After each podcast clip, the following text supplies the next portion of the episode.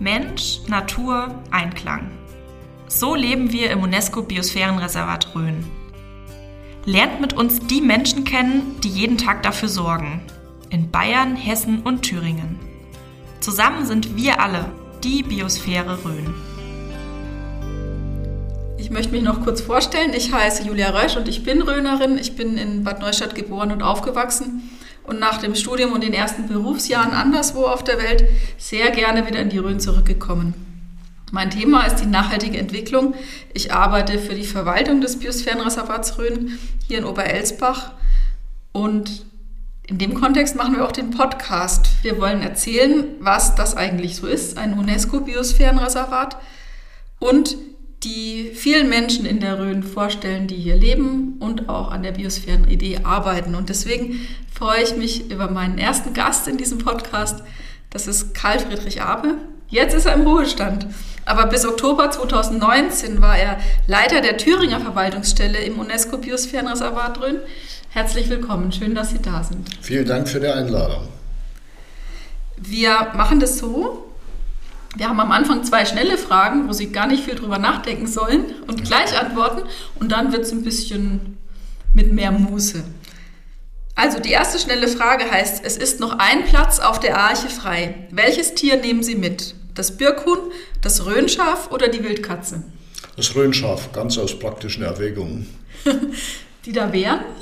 Einerseits äh, gehört das Röhnschaf zu unserer Region und wenn man auf einer Insel ganz alleine ist, ähm, ist eine Verpflegung auch ganz gut. okay. Und die zweite Frage?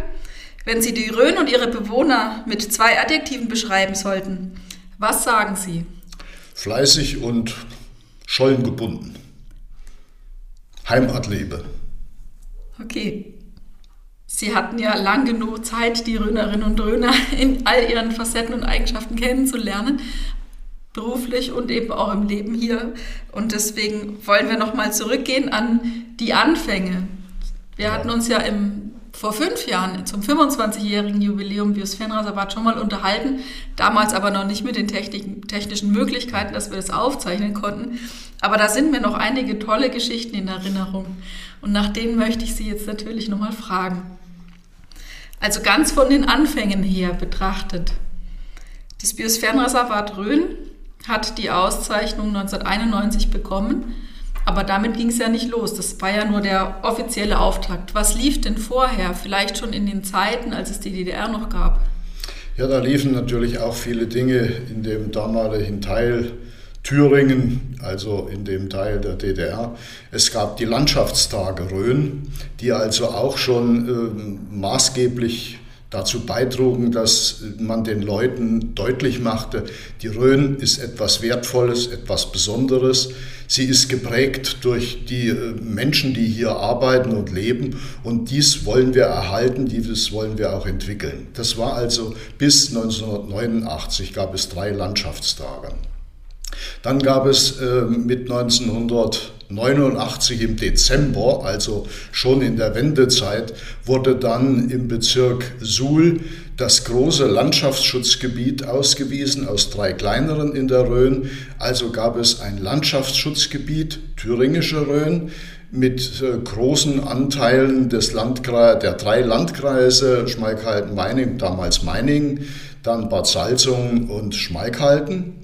Und mit der Wende gab es sehr schnell Kontakte zu den hessischen Kollegen, also zur HGON vor allen Dingen und zu ehrenamtlichen äh, Naturschützern.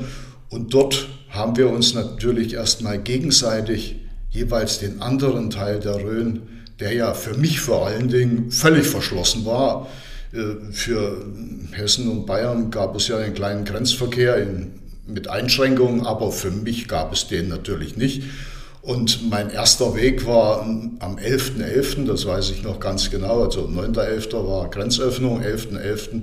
bin ich dann das erste Mal rüber, wie man so schön sagte. Und äh, ich bin dann also nicht in alle Verkaufstempel, wie das sonst bei vielen üblich war, sondern mein allererster Besuch im Westen war das Schwarze Moor. Das Schwarze Moor wollte ich sehen. Ich habe es von ferne gesehen, mit dem Fernglas Teile davon gesehen gesehen, aber Ich wollte es einfach sehen. Woher und, kam denn die Begeisterung? Also das Schwarze Moor ist heute vielen ein Begriff. Ich kann mir das gar nicht vorstellen, wie, wie Sie die Faszination dafür entwickeln konnten, ohne jemals dort gewesen zu sein. Oder wie kamen Sie überhaupt mit dem Naturschutzthema in Berührung? Ja, mit dem Naturschutz bin ich mit, mit Kindesbeinen in Berührung gekommen, also durch die Eltern, die mich sehr stark geprägt haben für Naturschutz, für die Liebe zur Natur im weitesten Sinne. Dann äh, gab es die Zeit der Ausbildung, dort war man dann ein bisschen entfremdet. Das heißt, man, ich war in Erfurt dann zur Ausbildung und dann später war ich dann in ähm, Dresden zum Studium, also man war da eine ganze Weile weg. Aber die Liebe zur Region blieb und die war immer da. Und äh, die Faszination Moor war bei mir schon immer ein bisschen da. Dann gab es, als ich wieder zu Hause war vom Studium, doch dann auch die Möglichkeit über ehrenamtliche Naturschutztätigkeit. Ich habe dann also die Ortsgruppe Natur und Umwelt gegründet im Kalten Sundheim. Und äh, da kam immer mehr Naturschutz zur normalen Arbeit als Berufsschullehrer dazu. Und ich konnte dann die kleinen Moore in der Thüringen-Rhön sehen und irgendwie über viele Ecken und Kanten, über Rentner hat man dann erfahren, auch durch meine Mutter, die ja dann Rentnerin war und ja, rüber konnte, das Schwarze Moor. Und das Schwarze Moor kannten meine Eltern ja auch noch aus der Kindheit. Da gab es keine Grenzen die konnten das sehen und haben viel erzählt und da gab es eben auch den Wunsch irgendwann, das möchte ich auch mal sehen. Und wie haben Sie das dann angestellt? Also heute haben wir ja Navis im Auto und... Das war eine Odyssee. Wir sind also dann über den Grenzübergang Meining, äh, Eusenhausen gefahren. Das war das Erste und wenn ich jetzt dran denke, kriege ich immer noch Gänsehaut. Es war einfach unglaublich. Die Grenzer standen da hilflos und winkten nur noch durch und wir waren gewohnt, oh, Ausweis und hier und Kontrolle und was. Es gab gar nichts mehr. Und dann rollten wir runter dann ins Fränkische rein. Da standen die Leute an der Straße, die klopften aufs Autodach und dann flogen Bananen und Apfelsinen und Schokolade ins Auto. Äh, so viel Obst habe ich noch nie auf Nahe gehabt. Und es war einfach unglaublich und unfassbar. Und hm, wie gesagt, mein erster Weg, ja, wie kommst du denn in Schwarze Moor? Keine Ahnung. Auf unseren Landkarten war der Schwarze Moor nicht verzeichnet. Und äh, relativ hilflos, ich wusste dann, du musst also irgendwie Richtung Westen kommen. Aber ich, wir wussten ja keine Straße und gar nichts.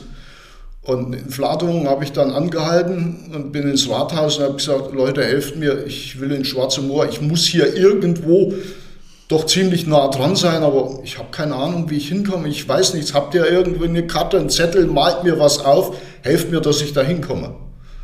Denn äh, für mich war noch lange nicht klar, dass die Tür für immer offen bleibt. Es war noch eine ganz heiße Zeit, es konnte alles noch ganz anders sein und für mich war es wichtig, wenn die Tür wieder zugeht. Das Schwarze Moor will ich sehen, das Rote Moor, Heidelstein, Wasserkuppe, Kreuzberg. Das waren so meine Punkte, die ich gerne sehen wollte. Und die habe ich auch fast in einer Woche abgearbeitet. Alles nur eben Stippvisite und schnell.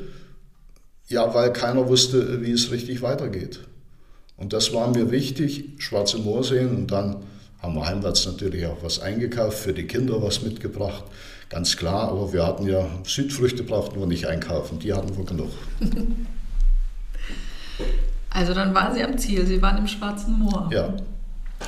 Das war, ja, ich kannte das Schwarze Moor, wie gesagt, von der anderen Seite. Von der Geber aus konnte man etwa in diese Richtung gucken.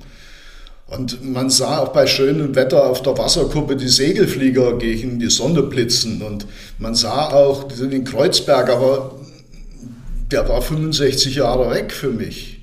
Also als Rentner dann irgendwie zu besuchen. Und die Chance, dass jetzt die Möglichkeit war, das mal zu sehen, das wollte ich unbedingt. Und dann ging es ja doch ganz gut weiter. Also die Grenze blieb offen. Ja, die Grenze blieb offen. Die Kontakte zu den, nochmal zu den hessischen Kollegen vor allen Dingen, äh, war sehr stark und sehr schnell und sehr ausgeprägt. Es gab dann auch den Kontakt zu Jürgen Holzhausen.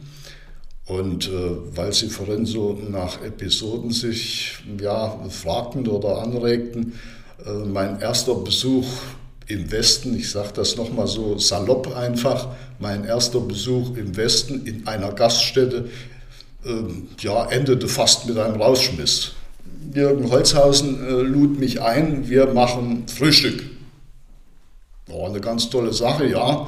Ein bisschen Zaudern und Zagen hatte ich, äh, ja, mit meinem Geld, mein Geld wollten die ja nicht. Und anderes Geld hatte ich nicht so dick. Also für solche Sachen wollte ich lieber kein Geld ausgeben. Das war mir einfach zu wertvoll, das bisschen, was wir hatten und was ich hatte. Aber egal, Jürgen sagte, du bist eingeladen, gar keine Frage. Und ich habe mich auch riesig gefreut, klar. Und dann kam der Wirt und sagt, so, was soll es denn sein? Und sagt, ja, ja, hm. sagt er, Jürgen, pass auf, Weißwurst und äh, was dazu? Sage ich, ja, einen Kaffee. Die Blicke von dem Wirt werde ich nie vergessen. Weißwurst und Kaffee gibt es hier gar nicht. So Weißwurst, Bier oder du fliegst nass. Ich hatte deshalb Kaffee bestellt, weil ja in der DDR 0,0 Promille galt. Ich konnte, durfte doch gar kein Alkohol, kein Bier trinken, wenn ich Auto fahre. Also habe ich einen Kaffee bestellt. Und das war natürlich Sakrileg. Also das war ein echtes Dilemma. Das war also, äh, ja, ich habe mich dann schnell überreden lassen, weil der Jürgen sagt, also hier ist das ganz anders, hör mal zu. Und bis wir wieder so weit sind und du zurückfährst, da ist das Bier längst draußen, also jetzt gibt es Weißwurst und Bier. Werde ich nie vergessen, war ein tolles Erlebnis und habe ich natürlich auch zu Hause erzählt. Ich habe gesagt, du, erster Besuch im Westen in der Gaststätte, die wollten mich rauswerfen. Aber das ist mit einem Lächeln jetzt gesagt. Sehr schön. Also das waren Zeiten, ich äh, war da zwar schon auf der Welt, aber ich kann mich kaum erinnern. Wir sind als Kinder dann mal eben auch auf einen Abenteuerausflug nach Meiningen gekommen. Mhm. Aber also was da alles passiert, als Kind habe ich es nicht begriffen. Auch die Situation an der Grenze ja. nicht. Ich glaube, wenn man von der anderen Seite der Grenze kam und aber auch weiß, was hier passieren könnte, war das nochmal eine ganz andere Geschichte. Ja, es war für mich auch, ich bin ja in der Rhön geboren, in Kaltensundheim. Ich bin auch in keiner Klinik geboren, ich bin zu Hause. Meine Mutter hat mich zu Hause in unserem Haus, wo wir jetzt wohnen, im Schlafzimmer geboren. Bin also waschechter eingeborener Thüringer Röner. Ähm, ich spreche auch diese Sprache, ich verstehe die Leute, ich spreche ihre Sprache, ich bin also nichts anderes als die anderen Röner auch.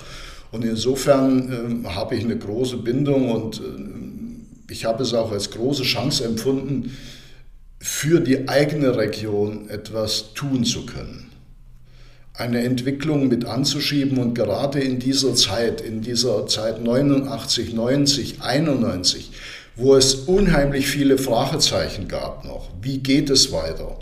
Und äh, selbst äh, dann äh, bei der Arbeit im Biosphärenreservat, schauen Sie, ich habe dann im Mai 90 gab es eine Besprechung, ein, da gab es eine deutsch-deutsche Naturschutzkommission. Da waren Hessen, Bayern, zwei Bayern und Thüringer in dieser Naturschutzkommission. Und die hatte den Sinn und Zweck zu überlegen, sich Gedanken zu machen, was kann man mit der Rhön Gutes tun, wie kann man sie entwickeln, wie könnte es weitergehen. Und in dieser Kommission gab es dann äh, im Mai, das werde ich auch nie vergessen, im Mai in einer Gaststätte eine Besprechung, zu dem alle anwesend waren. Und dann sprach mich Martin Görner vom Institut für Landschaftsforschung und Naturschutz in Jena an vor versammelter Mannschaft und sagte, Habe, es äh, gibt also demnächst ein Nationalparkprogramm in der DDR und es wird Biosphärenreservate geben. Den Begriff kannten wir, weil es ja bei uns Fässerdal, Mittelelbe gab. Und äh, ich frage Sie hier, würden Sie das Biosphärenreservat Rhön denn übernehmen und leiten? eisige Stille. Ich hatte noch mehr Stille. Ich wusste ja gar nicht, wie mir geschieht hier überhaupt. Da, an sowas habe ich nie gedacht, mit keiner Silbe gedacht. Und ich habe dann ein bisschen rumgestottert und habe gesagt, ja, ich werde das mal heute Abend mit meiner Frau besprechen. Denn ich war ja in Brot und Arbeit und ich hatte auch keine Sorgen, da arbeitslos zu werden. Und dann sagte Martin Görner zu mir, Sie haben also keine Zeit, ich muss um zwölf einen Namen in Berlin haben. Jetzt ist es zehn, Sie haben zwei Stunden Zeit. Anrufen zu Hause ging nicht, wir haben kein Telefon gehabt. Meine Frau ist auch berufstätig, es wäre sowieso nicht gegangen, aber wir hätten ja auch nicht kommunizieren können. Ich habe also dort gesessen, also die ganze Tagesordnung war nicht mehr für mich relevant, sondern ich habe nur hin und her überlegt, was machst du denn? Das ist ein Sprung ins kalte Wasser, wo man nicht weiß, wie tief es ist, welche Fische da drin sind und äh, welche Strömungen da sind. Man war ein ganzes, also ich war ein ganzes Tag hilflos. Hilflos, äh, sich zu entscheiden oder entscheiden zu müssen. In zwei Stunden krempelst du dein ganzes Leben um oder nutzt du die Chance nicht, lässt sie vergehen. Ich habe Ja gesagt und dann liefen die Bahnen eben ganz anders plötzlich. Ganz anders.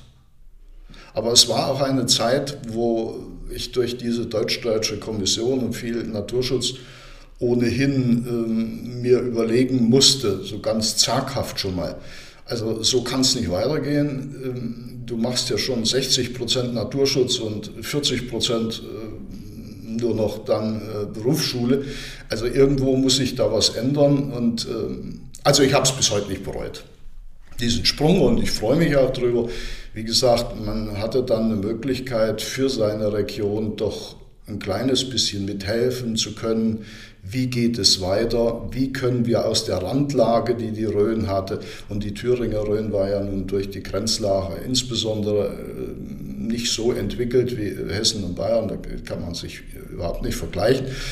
Äh, da musste man dann überlegen, kannst du etwas mit tun? Und es war eine Zeit voller Euphorie, voller Aufschwung, voller Freude und äh, das hat auch Spaß gemacht bis am Ende, bis, also bis zu dem Punkt, wo ich ausgeschieden bin. Und ich glaube, das macht auch jetzt bei allen anderen Kolleginnen und Kollegen noch Spaß und Freude. Also das kann ich bestätigen, Spaß macht's. Und es äh, freut mich zu hören, dass Sie das über so lange Zeit, diese Motivation und diese Euphorie ähm, auch weitertragen konnten durch den Alltag, den wir ja schon auch erleben. Ja. Also dann hat uns diese Grenzlage dann ein Stück weit vereint. Ja. Klar sind die Voraussetzungen in Bayern und in Hessen anders gewesen als in Thüringen, aber alle waren so irgendwo am Rand von ja. ihrem eigenen Bundesland. Und dann kam ja sehr schnell internationale Aufmerksamkeit. Ja, es ging ja erst noch äh, in der Geschichte noch ein kleines Stück, äh, muss ich zurückgehen. Äh, es war ja dann der Punkt, wo das Nationalparkprogramm entwickelt wurde in Berlin mit Hilfe der Arbeit vor Ort der Ehrenamtlichen, aber auch des Instituts für Landschaftsforschung und Naturschutz äh, von amtlicher Seite eben auch. Also wir haben die regionale Seite eingebracht äh, und die Kollegen die wissenschaftliche Seite eingebracht und es gab dann das Nationalparkprogramm. Das wurde dann in der letzten Sitzung des letzten Ministerrates beschlossen. Das war am 12. September. Ich habe aber schon am 1. angefangen. Ich habe am 1. September angefangen, ohne, mit heutigen Worten geschrieben, ohne eine rechtliche Sicherung. Den Beschluss gab es ja noch gar nicht. Aber ich hatte schon einen Haushalt. Ich habe also schon angefangen, habe überlegt, wen kannst du einstellen. Ich habe also selber Leute eingestellt. Ich habe also selber Arbeitsverträge entworfen, nach bestem Wissen und Gewissen. Ich habe dann auch versucht, Steuern zu überweisen ans Finanzamt. Das waren alles Dinge, die ich ja auch nicht kannte und da war ich nicht der Einzige, denn äh, manch anderer sagte, wir wissen auch nicht, wie das geht. Unvorstellbar aber, für alle, die heute in der Verwaltung arbeiten. Ja, da gab es noch. ja, aber das stellen Sie sich vor, dann wurde das Nationalparkprogramm entwickelt. Die Thüringer Rhön war damals dann schon Biosphärenreservat mit nationalen äh, Ausweisungen. Und ähm, der Aufbau begann. Ich habe also Leute eingestellt. Am 1.10. fingen die nächsten an. Frau Bach, Karl Friedrich Klopp, Walter Ullert waren dann die ersten, die mit anfangen. Ja, und dann hieß es, äh, ja, wir müssen Möbel kaufen. Wir hatten ja Räume und nichts weiter. Und in diesen Räumen musste er jetzt mal einen Schreibtisch und einen Stuhl rein. Ja, jetzt war es aber auch so, Möbelhäuser gab es noch nicht im Thüringer Teil irgendwo. Also sind wir nach Fulda gefahren. Aber in Fulda hat man uns natürlich nichts auf Rechnung verkauft. Die wollten Bar Cash haben. Alles, was aus dem Osten kam, wollte Bar Cash abgesammelt werden. Also habe ich meinen Mitarbeitern 5000 D-Mark in die Hand gedrückt. Die sind mit einem dicken Portemonnaie nach Fulda gefahren, haben Möbel gekauft, haben dort Cash bezahlt, sind wieder heimgefahren, haben gesagt, hier hast du den Rest, wir haben eingekauft. Und dann kamen die Möbel und dann haben die zwei Tage aufgebaut, das waren ja alles Bausätze. Und dann haben wir Möbel aufgebaut. Und habe gesagt, wenn ihr einen Tisch haben wollt, müsst ihr ihn selber aufbauen. Ich kann es nicht ändern, ich habe meinen auch aufgebaut. So waren die Anfänge. Also es ging wirklich ganz von Grund auf los.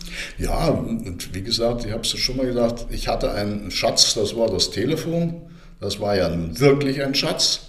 Aber um in den Westen zu telefonieren, musste man viele Nerven und viel Zeit haben, bis man das hinkriegte. Ich hatte dann mir den Luxus gegönnt, ein mobiles Telefon zu kaufen. Das funktionierte auch, 5 Kilo wog dieses Handy und zum Telefonieren musste ich auf den Bergen fahren. Aber da hatte ich dann wunderbaren Empfang und konnte also dann mit meinen hessischen Kollegen, mit äh, Bayern, mit allen gut reden, auch äh, nach Bonn Telefonate ging problemlos, während ich sonst Tage gebraucht hätte, um allein schon nach der Vorwahl, die Vorwahl also Ost nach West, mhm. die war ja schon nach der dritten Zeile nach der dritten Ziffer war die ja schon besetzt, weil so viele telefonieren wollten und so wenig Leitungen gab. Also so ein paar Sachen erinnern mich irgendwie an die aktuelle Situation, aber ich will das jetzt nicht überstrapazieren mit dem Handyempfang und wie weit ich manchmal dafür fahren muss. Ähm, ich möchte Sie ganz grundsätzlich fragen, was hat sich denn seit 1991 aber so richtig verändert? Ja, es, es hat sich alles, das gesamte Leben, wenn man so will, nach der Grenzöffnung äh, hat sich vieles vom Kopf auf den Fuß und vom Fuß auf den Kopf gestellt.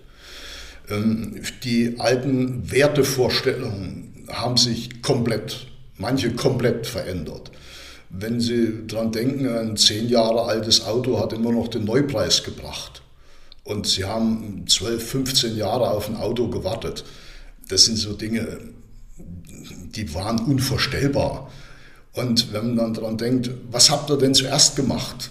Ja, also ich habe zuerst natürlich ein Auto gekauft, gebrauchtes, gebrauchtes, mit viel Abstottern und monatlichen Raten und so und viel Herzklopfen, ob das überhaupt alles funktioniert. Das funktionierte. Ich hatte einen wirklich treuen, guten Mann, der mich da beraten hat, auch ein Naturschützer, der gesagt hat, wir kriegen das hin, ich helfe euch, ihr kriegt das hin. Dafür immer noch herzlichen Dank. Und das nächste war, ja, wir hatten eine Kohleheizung. Ja, ich habe die Heizung erneuert, das war mir noch wichtig. Ja, mit welchem Geld? Ja, mit selber machen. Also alles selber machen, aber gewisse Hardware musste eben doch kaufen, das geht nicht selber zu machen. Also den Speicher, den Ofen und so weiter. Aber alles andere, und das hatte ich auch Glück, auch da haben mir die hessischen Naturschutzfreunde sehr, sehr geholfen, sodass ich das zu guten Preisen aber auch keinen Schrott bekommen habe. Und auch da hieß dann, ja, ich habe dir auch noch 20 äh, Thermostate reingelegt. Da sage ich, die kannst du wieder rausnehmen, die kann ich nicht bezahlen. Ja, du kannst, den Thermostat musst du doch einbauen. Sage ich, ich habe das Geld nicht. Ich habe das Geld nicht. Ihr müsst es behalten. Ich kann es nicht machen. Und dann habe ich jeden Abend eben selber an der Heizung gebaut, geschraubt, zusammengebaut bis dann alles so weit war und besteht heute noch. Gibt es auch irgendwas, was Sie sagen würden, es hat sich nicht verändert in jetzt 30 Jahren Biosphärenreservat? Also gibt es irgendwelche mhm. Konstanten? Ja, ich denke mal, die Konstanten bei den Leuten sind, sie sind nach wie vor Römer an ihre Heimat, an ihre Scholle, wie man so schön sagt. Die lieben sie, da finden sie viel Bindung dran und sie, das ist ganz wichtig. Ich habe so das Gefühl, da schließe ich mich mit ein, dass wir die Rhön, die Rhön in Hessen, Bayern, Thüringen insgesamt die Rhön sehr lieben, sehr bodenständig sind und auch da etwas tun wollen. Und das gilt für ganz, ganz, ganz viele. Darauf konnte man aufbauen und weitermachen. Auf jeden Fall, denn mit dieser Liebe, und es war auch nicht immer alles einfach, es gab natürlich dann auch viel große Hoffnungen, die auch nicht immer alle dann realisiert wurden und auch gingen. Da gab es natürlich auch viele Enttäuschungen, das darf man aber auch nicht vergessen. Aber insgesamt haben wir ein solches Glück gehabt mit der Entwicklung, mit der Hilfe und Unterstützung, äh, sodass wir doch alle sehr, sehr froh sein können. Und wenn man da ganz weit zurückgeht, können wir sagen, wir können am allerglücklichsten sein, dass diese Wende ohne Blutvergießen funktioniert hat mit allen Problemen, die da sind, gar keine Frage. Es gab Schicksale, ganz klar, die will ich auch gar nicht kleinreden, die waren da. Aber insgesamt, unterm Strich kann man sagen, wir haben sehr viel Glück gehabt und in diesen 30 Jahren hat sich unheimlich vieles entwickelt. Wenn man die Dörfer anguckt, es sind Schmuckstücke geworden. Man hat genau gesehen, wo die Dorferneuerung war. Die Dächer leuchteten dann rot, die Häuser in dem schicken Grau wurden dann weiß und farbig.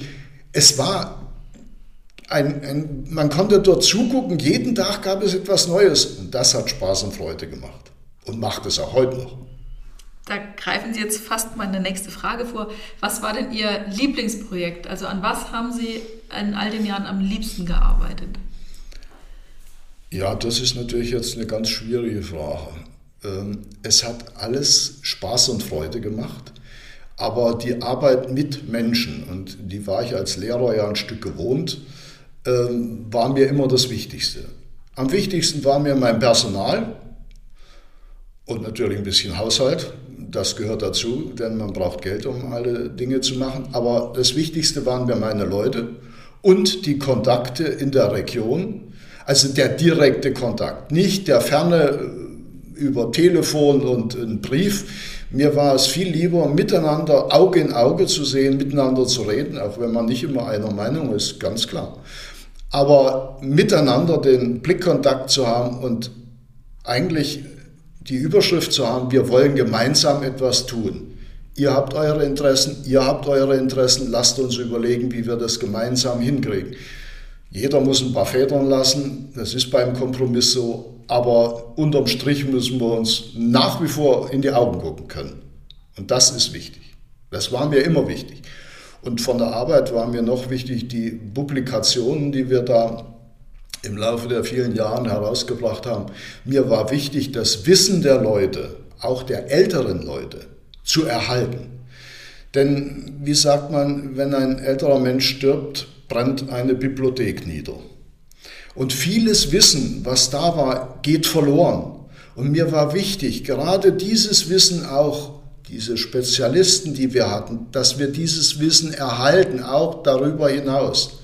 Und da kommen wir wieder zum Moor. Ich habe also noch 89 mit Passierschein eine Boden, also eine, eine Pollenanalyse gemacht im Städtlinger Moor mit unendlich vielen Schwierigkeiten, also Bodenproben gezogen, Pollen äh, gelesen und dann kam die Wende und äh, diese ganzen Kisten voller Bodenproben drohten verloren gegangen. Das hat keiner mehr Interesse gehabt. Und dann war auch das Institut, die das in der DDR damals auszählen sollten und wollten, das gab es nicht mehr, die waren abgewickelt. Und auch da hatte ich riesiges Glück, dass diese Spezialistin, die es in der DDR gab, ähm, zu der hatte ich also Kontakt, brieflichen Kontakt und dann eben telefonischen Kontakt. Und die sagte, wir machen das zusammen. Ich mache das. Ich bin jetzt Rentnerin. Ich zähle das zu Hause aus. Ich habe ein Mikroskop zu Hause. Ich zähle das für dich aus. So hat sie zu mir gesagt. Hör zu, mein Junge, ich zähle das für dich aus und wir machen da was draus. Und da war das natürlich auch für mich ganz wertvoll, diese Publikation, dieses Wissen um die Rhön zu erhalten für spätere Generationen. Auch den Part Forschung im Biosphärenreservat hier ein Stück mit zu bedienen, aber auch den Leuten zu zeigen, welche Werte sind hier, den Stolz zu wecken bei den Leuten. Ich kann auf meine Region besonders stolz sein. Das war immer ein Punkt, der mir sehr wichtig war. Jetzt haben wir ja schon viele Themen angeschnitten. Dorferneuerung, Regionalentwicklung, Naturschutz, Forschung, Monitoring, Mooranalysen. Gibt es ein Thema, das Ihnen am Herzen liegt und was aus Ihrer Sicht in den letzten 30 Jahren immer noch zu kurz gekommen ist? Naja, man hätte noch viel mehr machen können. Das, Im Rückblick kann man das, solche Dinge immer eher sehen. Wenn man auch mehr finanzielle Möglichkeiten gehabt hätte, dass man äh, eben in der Nachhaltigkeit mehr Projekte machen sollte und das jetzt auch kann und das jetzt auch gemacht wird. Und darüber bin ich froh und glücklich, dass also diese Dinge jetzt auch ihr Gewicht finden wo man eben doch ein bisschen mehr Geld braucht als nur mit 5000 Euro. Da kann man nur geringfügig Dinge, aber auch da kann man einige Dinge schon mitbewegen. Viele kleine Dinge geben auch etwas Großes und auch die Junior Ranger, die vor allen Dingen die Kollegen in unserer Verwaltung gemacht haben, die Arbeit mit jungen Leuten, das war mir auch immer ganz wichtig und die Öffentlichkeitsarbeit, das waren tragende, wichtige, wesentliche Säulen. Auch die internationale Komponente, auch da muss ich sagen, haben wir durch den Bund viel, viel äh, Unterstützung bekommen. Wir hätten sonst internationale Partnerschaften nie machen können. Und die Rhön im Netzwerk der Biosphärenreservate weltweit, wie es ja der Anspruch ist, längst nicht so darstellen können und aufmerksam machen können. Hier gibt es eine Region, die besonders wertvoll ist und dass man dies in die Welt trägt, also die Trommel im Ausland für die Region und umgedreht rührt. Und auch da muss ich immer wieder sagen, hatte ich sehr viel Freiheit, sehr viel Unterstützung und sehr viele Möglichkeiten. Die habe ich gerne genutzt und ich glaube auch für die Region, nicht für mich, für die Region. Für mich war wichtig, nicht, es geht nicht um mich, es geht hier um die Region. Und die Region, die zu entwickeln, ja, die ist mit Personen verbunden, das ist immer so, aber die Region steht im Vordergrund. Absolut. Was gab es denn da für internationale Partnerschaften, die Sie gerade angeschnitten ja, haben? Ja, es gab dann plötzlich die Möglichkeit, an internationalen Tagungen teilzunehmen, äh, was wir bis äh, in die 80er ähm, Jahre, Ende 80er Jahre ja überhaupt nicht äh, dran gedacht haben. Und dann fing es an mit 2005 einer Tagung, äh, Euromap-Sitzung, also alle Biosphärenreservate Europas und Nordamerikas trafen sich da. Und wir hatten die Aufgabe vom Bund, ihr könnt dort teilnehmen, wir finanzieren eure Teilnahme, aber ihr sucht euch dort Partner. Und das war doch ein Traum. Das war doch ein Traum und kaum zu fassen. Und äh, auch das gehört zu den Episoden. Also es war unglaublich, diese Förderung und diese Hilfe, die wir plötzlich hatten. Man musste halt auch packen. Und ich hatte Zufall, Glück, an einem Tisch mit einer jungen Kanadierin zu sitzen und die hatte Interesse an der Rhön und ja, ich auch an Kanada, ja, aber Kanada war weit weg. Und äh, da kamen wir ins Gespräch und dann auch in E-Mail-Verkehr und äh, Bonn fragte dann eben, naja, und wen haben Sie sich denn ausgesucht? Mit wem wollen Sie denn zusammenarbeiten? Wir brauchen jetzt hier Beziehungen. Und ich gesagt, ja, Kanada. Sagte, ja, dann bereiten Sie mal alles vor, dass das weitergeht. Unglaublich. Unglaublich. Und wir haben also auch viele Projekte aus der Rhön, sind nach Kanada exportiert worden. Der Barfußweg zum Beispiel und äh, Naturerlebnisweg. Das war so eine Sache, was die Kanadier hier fasziniert haben. Und das haben wir dann nach Kanada übertragen. Ich durfte dann auch zur Eröffnung rüberfahren und es war ein, wirklich eine große und herzliche Zusammenarbeit, die bis jetzt besteht. Jetzt sind wir ja im 30. Jahr, also 30 Jahre gibt es jetzt schon das Biosphärenreservat. Wie haben Sie denn vor zu feiern? Also die Anerkennung am äh, 6. habe ich am 6. März, äh, die habe ich mit meiner Frau ja unter den Rahmenbedingungen Corona, ja eben, haben wir uns eine schöne Flasche Wein gegönnt und haben abends angestoßen, dass wir dann gesagt haben, so vor 30 Jahren war also die internationale Anerkennung, die Adelung unserer Region und äh, zum Wohle. Ja. Und ich hoffe, wir hoffen, denke ich, alle zusammen, dass wir im Sommer etwas ähm, komfortabler miteinander wieder ein Fest feiern können und nicht nur hinter Plexiglasscheiben und hinter Masken und ähm, uns aufhalten müssen, sondern dass wir wirklich freudig miteinander einen solchen Tag begehen können. Das würde ich mir für die Region sehr wünschen. Sie wissen ja, die Mitarbeiterinnen und Mitarbeiter im Biosphärenreservat haben sich einiges ausgedacht. Wir hoffen, dass wir das meiste davon auch wirklich umgesetzt bekommen. Wir glauben dran und freuen uns drauf, dass wir uns dann alle persönlich, so gut es geht, wiedersehen. Darauf freue ich mich auch. Ich könnte Ihnen noch ganz lange zuhören. Ich weiß auch noch, dass in ganz, in ganz viele Geschichten stecken und schlummern. Aber die Zeit rennt und deswegen kommen wir jetzt schon wieder zu zwei schnellen Fragen. Ähm, also wir sind kurz vorm Ende und deswegen möchte ich Sie noch fragen, Sie hatten vorhin das Stichwort auch genannt, was verbinden Sie mit Nachhaltigkeit? Dass wir so leben, dass unsere Kinder und unsere Enkel eine ebensolche wertvolle, liebenswerte Region erhalten bleibt, dass sie hier bleiben in dieser Region, dass sie hier Arbeit finden, dass sie sie lieben und dass sie liebenswert bleibt. Und was wünschen Sie sich persönlich für die Rhön?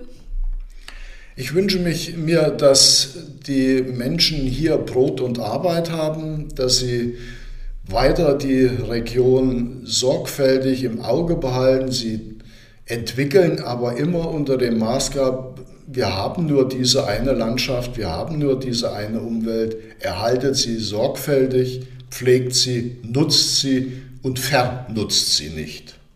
Wenn ich noch einen Satz sagen würde, das liegt mir noch im Herzen, dass äh, ich all jenen herzlich Dank sagen möchte. Ehrenamtlichen wie Hauptamtlichen, die in den letzten, sage ich mal, 50 Jahren schon etwas für die Rhön getan haben, sie liebens- und lebenswert zu erhalten, sie mitgeholfen haben, letztendlich auch auf dem Weg zum internationalen ja, geachteten Teil des Weltnetzes Biosphärenreservat Rhön. Aber vorher gab es auch sehr viele Menschen, die schon etwas für die Rhön getan haben, für den Naturschutz, für die Erhaltung, für die Entwicklung. Und all denen möchte ich danken, ich möchte sie nicht vergessen haben. Vielen Dank, Herr Abe, für das Gespräch. Gerne.